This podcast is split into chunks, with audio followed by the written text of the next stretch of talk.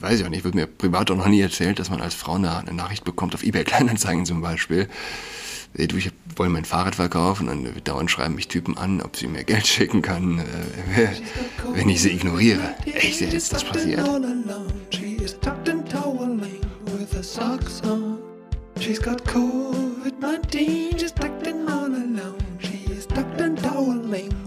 Hallo und herzlich willkommen zu Atlas Podcast. Mein Name ist Julian. Ich, ich glaube, es kann, es kann eigentlich kein Zufall sein, dass mehr oder weniger zeitgleich mit der Einführung schwangerer Männer-Emojis äh, sich die Abtreibungsgesetzgebung in den USA zu ändern scheint. Hinzu, dass wieder die Gesetzgebung äh, den Bundesstaaten überlassen wird. Ich meine, abgesehen von grundsätzlicher Inkohärenz ja, in der Argumentation My Body, My Choice und jeder, jeder kennt ja aktuell auch die Videos, dass Leute natürlich auf äh, Universitäts auf einem Universitätscampus umherlaufen und sagen, hey, sag mal, my body, my choice, ja klar, siehst du auch so. Und dann, was die Impfung angeht, natürlich nicht. Ähm, ein Kult, aber der äh, nunmehr sagt, auch Männer können schwanger werden. Ja? Der muss innerlich erodieren. Für viele, für viele, die nicht sonderlich weit denken, war die Abtreibung mit Frauenrechten verknüpft. Nun sind die Leute, die am äh, stärksten pro Abtreibung sind, auch die Leute, die am ersten glauben, dass Männer schwanger werden. Das ist ein interessanter Punkt, wie ich finde. Den kann man sich wirklich auf der Zunge zergehen lassen. Je überzeugter ein Mensch von der moralischen Einwandfreiheit einer Abtreibung ist, desto eher wahrscheinlich glaubt er daran, dass Männer menstruieren. Insofern, ja, wir erleben eine Implosion säkularen Wertegebäudes, linken Wertegebäudes. Das ist ein Grund, sich zu freuen. Die Linke, der säkulare Extremist, ist letztlich in nur einer einzigen Sache, Pro-Choice, wie die Diskussion um die Impfung auch nochmal bestätigt, und zwar nur dann, wenn es darum geht, ungeborenes menschliches Leben zu töten. Wenn eine Frau schwanger ist und sie das Kind möchte, wird alles dafür getan, es zu bekommen. Wenn sie es verliert, durch einen Unfall oder auch nur einfach so, ist es eine Katastrophe. Wenn sie es nicht möchte und es beseitigen lässt, ist es keine Katastrophe ist es also letztlich einzig und allein der Wille der Frau. Für viele ja.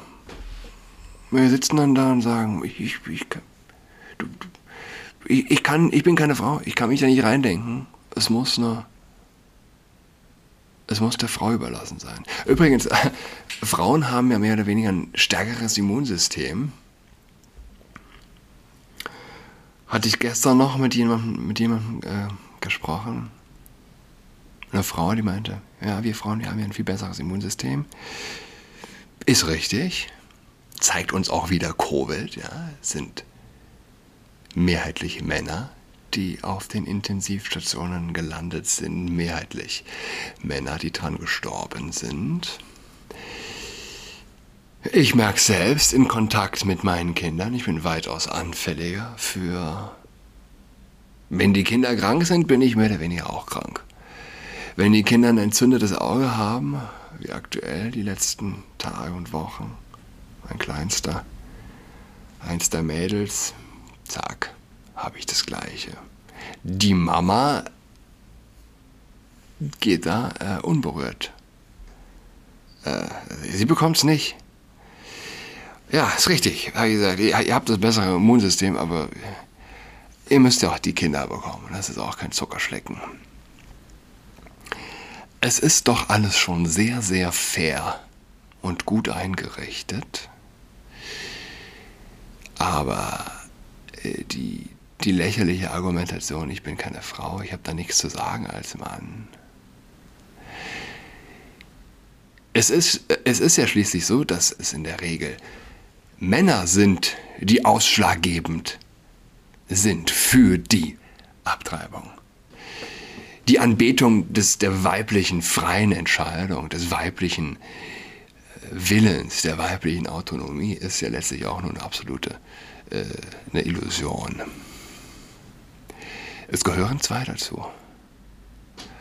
Und bei der Entscheidung, wie damit umzugehen, sind es in der Regel beide Parteien, die miteinander entscheiden oder die Entscheidung der einen Partei letztlich äh, ist abhängig von der der anderen Partei. Und das Zünglein auf der Waage ist auf der Mann. Leider, leider. Der es dann zur Abtreibung kommen lässt. Es gibt es natürlich auch umgekehrt. Der Mann, der unbedingt will und die Frau, die partout nicht will und der Mann, der daran auch ähm, innerlich zerbricht, er ist in dem Fall. Reden wir, stellen wir uns vor, es war keine Vergewaltigung, es war einvernehmlicher Sex, vielleicht nicht unbedingt geplant, whatever. Und die Schwangerschaft ist da. Und die Frau will nicht. Und der Mann würde so gern. Aber er hat kein Wörtchen mitzureden. So, aber das, dieses, diese seltsame, dieses seltsame Ungleichgewicht in der, sozusagen in der ideellen Beurteilung der Entscheidungsgewalt, das erübrigt jetzt äh, der Vogue-Kult, der letztlich die, die Vorstellung, nur eine Frau kann schwanger werden, beerdigt. Ich meine, gibt es nur ein, ein, ein einziges Szenario, das für die linke Abtreibung unmoralisch macht? Fragt man sich, ja. Die moderne Technik ist ein Segen, ja, was grundsätzlich. Wir, wir leben ja heute in einer Zeit, wo wir sehen können, was passiert, dass es nicht einfach nur ein Zellhaufen ist. Schon wenige Wochen in die Schwangerschaft rein. Abgesehen davon gibt es ein Szenario, das auch für die Extremisten eine Abtreibung unmoralisch machen könnte. Angenommen, es gibt die Entdeckung des Schwulengens, angenehm, äh, angenommen, wir kommen so weit, dass wir sexuelle Präferenz, also prä äh, oder früh embryonal, wie man glaubt, dass die Entwicklung im frühen embryonalen Stadium, die, äh, die sexuelle Ausrichtung im frühen embryonalen Stadium sich manifestiert. Ähm, angenommen, man kann da reinpfuschen und es ergibt sich, Kind wird schwul. Okay, ich möchte aber kein schwules Kind. Ich möchte ein heterosexuelles, also treibe ich ab. Wäre das für die Extremisten unmoralisch, frage ich mich. Also, an vielen Fronten sozusagen erweist sich aktuell die Linke, der säkulare Extremismus, der Vokult selbst in den Schwanz. Was gibt's noch? Das CDC äh, hat jetzt Millionen äh, von Datensätzen verkauft oder hat geplant, eben nicht für Gesundheitszwecke, die äh, im Zusammenhang mit der Pandemie gesammelten Daten zu verkaufen, zu nutzen. Das CDC ist mehr oder weniger Center for, for Disease Control and Prevention. Äh, weiß ich nicht, sozusagen das äh, amerikanische Äquivalent zu, zu unserem Robert Koch Institut. Dokumente enthüllen den weitreichenden Plan, den das CDC letztes Jahr hatte, Standortdaten von einem höchst umstrittenen Datenbroker zu verwenden. SaveGraph, das Unternehmen, das die CDC 420.000 US-Dollar für den Zugriff auf Daten eines Jahres zahlte, zählt Peter Thiel und den ehemaligen Leiter des saudischen Geheimdienstes zu seinen Investoren. Google verbannte das Unternehmen im Juni aus dem Play Store. Hätten da, also hätte das jemand vor einem Jahr gesagt oder vor zwei Jahren, äh, wäre er als schwerer Verschwörungstheoretiker abgestempelt worden. Zach Edwards, ein Cybersicherheitsforscher, der den Datenmarkt genau verfolgt, sagte gegenüber Motherboard in einem Online-Chat, nachdem er die Dokumente überprüft hatte, das CDC scheint absichtlich eine offene Liste von Anwendungsfällen erstellt zu haben, die die Überwachung von Aufgang Ausgangssperren, Nachbar Nachbarbesuche, Besuche in Kirchen, Schulen und Apotheken, aber auch eine Vielzahl von Analysen mit diesen Daten, die sich speziell auf Gewalt konzentrieren. Das Dokument hört nicht bei Kirchen auf, es erwähnt auch Orte der Anbetung.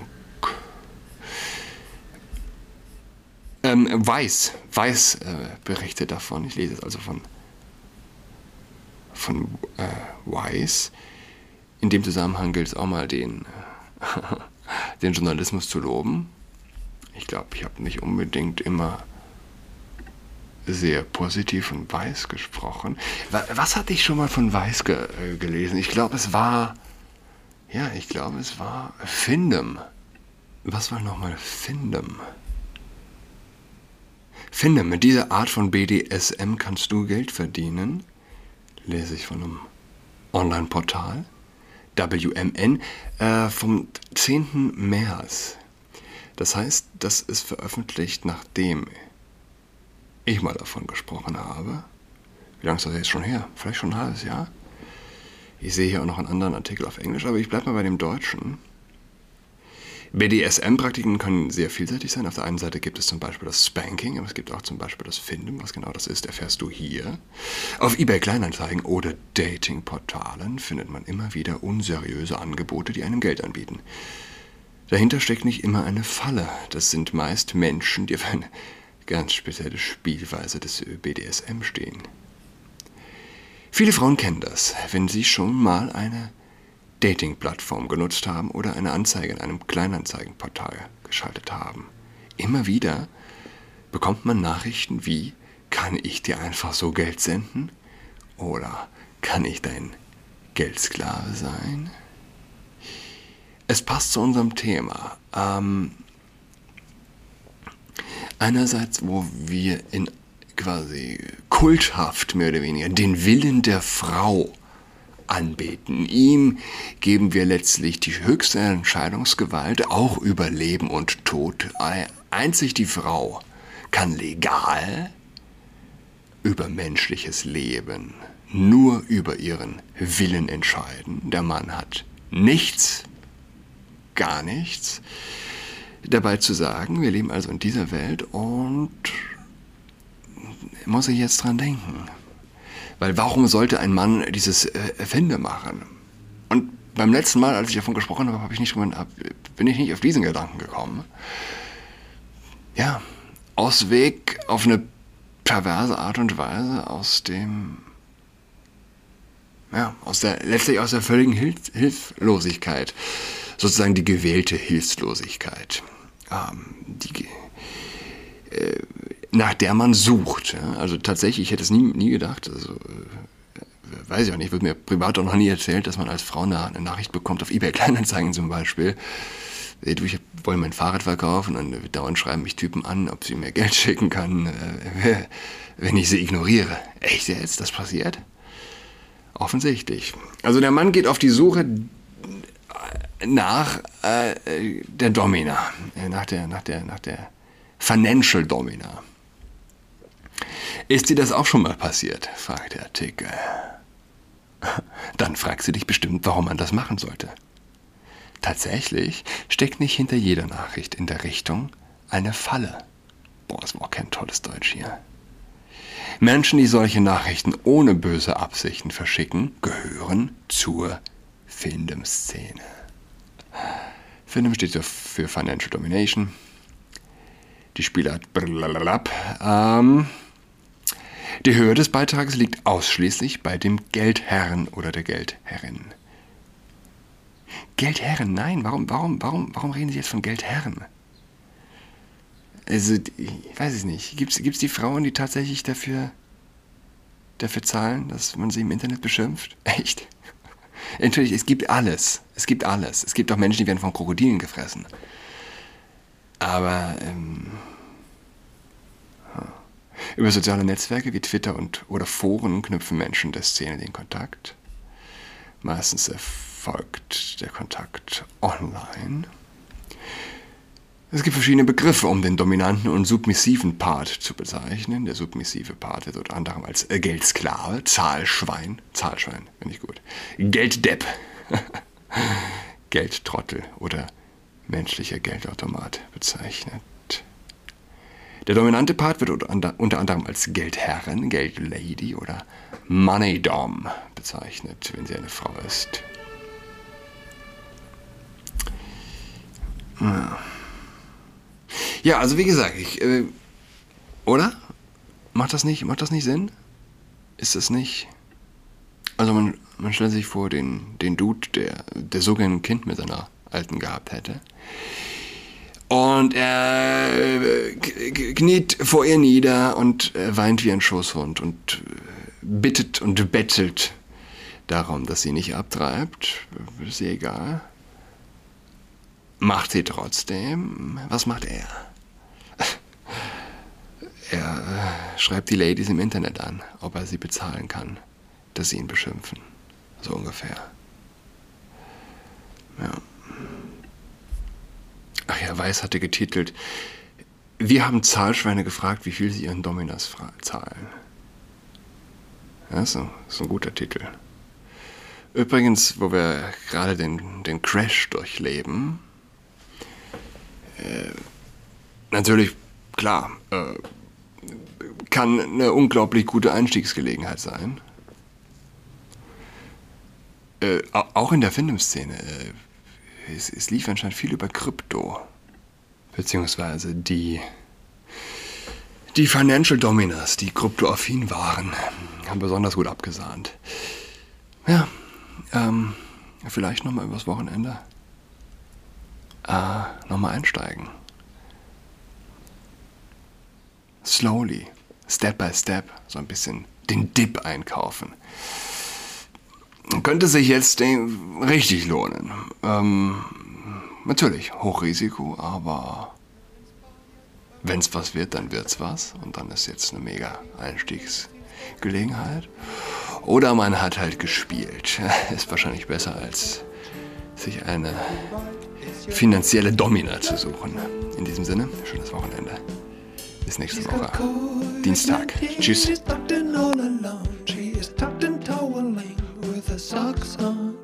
She's got COVID-19,